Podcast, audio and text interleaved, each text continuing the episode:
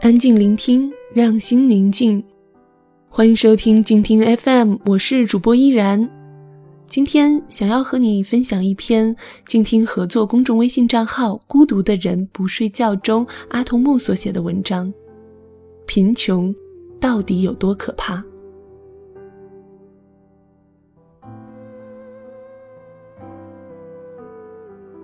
看到一则令人痛心的新闻。一位六十三岁的老母亲，为了换取二十万元的意外保险金，给儿子筹集机关置换手术费，从九楼一跃而下。或许直到坠地的那一刻，这位母亲也不会想到，自己这份无私无畏的爱，纯粹却愚昧，遗憾又无奈，注定是一次徒劳无功的白白牺牲。因为他的保单早已过期，而且自杀并不在被保范围之内。信息闭塞的他没有能力和精力去充分了解，他只是单纯的以为自己好像找到了一个可以解决自己痛苦和儿子余生的路子，像是极夜之中看到一点微微的光亮。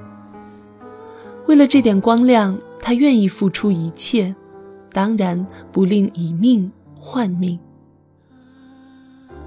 贫穷离遭厄运是多么绝望而无力的事情，就像是夜行时误入沼泽，越挣扎越绝望，所有的垂死挣扎都于事无补，只能眼睁睁看着自己慢慢下沉，生命和世界一点点。消失在眼前和脑海，只剩下一片漆黑死寂。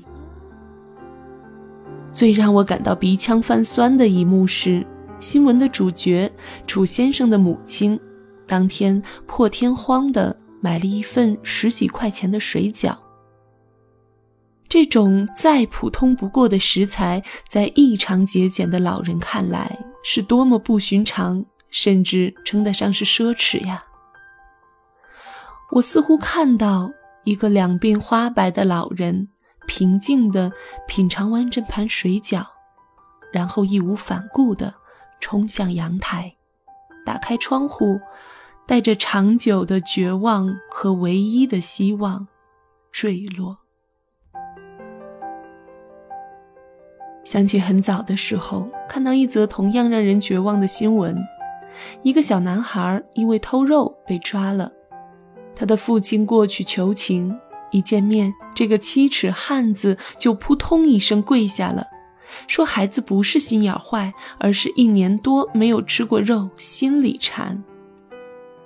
肉贩听完，心头一软，大刀剁下一块送给了他们。当晚，他们吃了人生中最丰盛的一顿晚餐，然后在夜里，全家卧轨自杀了。我不知道父母是抱着何种心情吃完的最后一碗饭，会不会还克制情绪，努力的有说有笑，假装什么都不会发生，就像过年一样。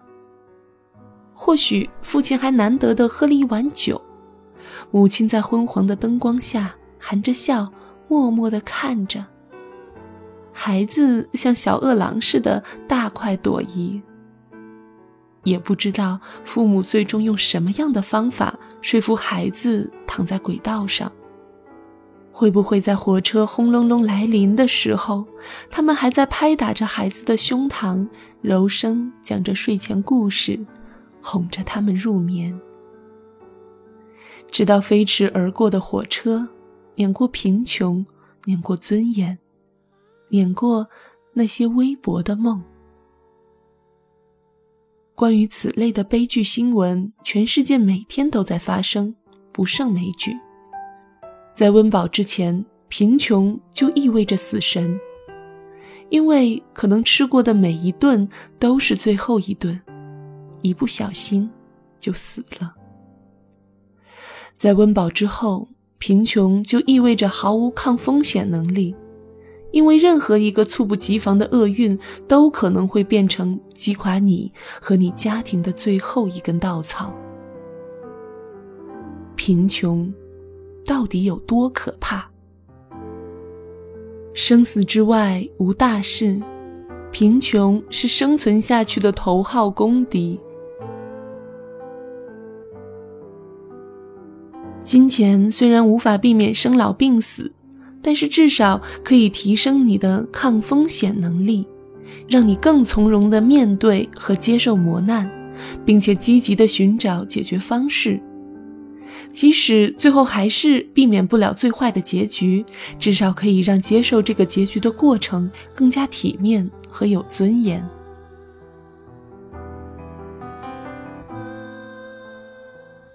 在网上看到一张不知道出处的截图，上面写着国家小康家庭的标准：富人家庭要年入两百万以上，富裕家庭年入八十万到二百万。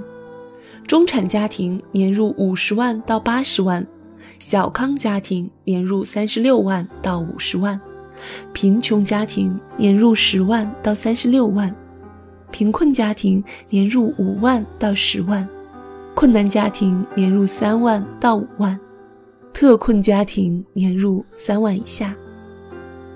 看完之后才发现自己还在贫穷线上呢。贫穷还不是最可怕的。没有能力改变贫穷，才是最可怕的。虽然我们现在处于毕业之后一人吃饱全家不饿的状况，但是云落地，水归海，万物从不等人。父母在慢慢老去，未来的老婆想要更好的生活，未来的孩子渴望更高的起点，房价一天天在增高。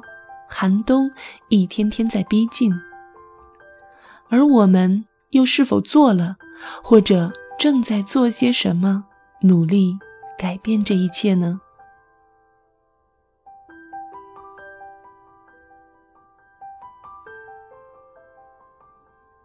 贫穷究竟有多可怕？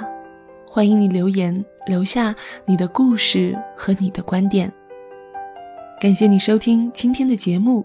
如果你喜欢今天的文章，欢迎在公众微信平台搜索“孤独的人不睡觉”。想要和作者交流，欢迎在新浪微博关注“阿童木路人甲”。喜欢我的声音，也欢迎在新浪微博关注 “nj 依然”或者加入我的公众微信 “nj 依然五二零”。想要收听更多的有声节目，欢迎在公众微信平台搜索“静听有声工作室”。我是主播依然，协同作者阿童木，感谢您的收听。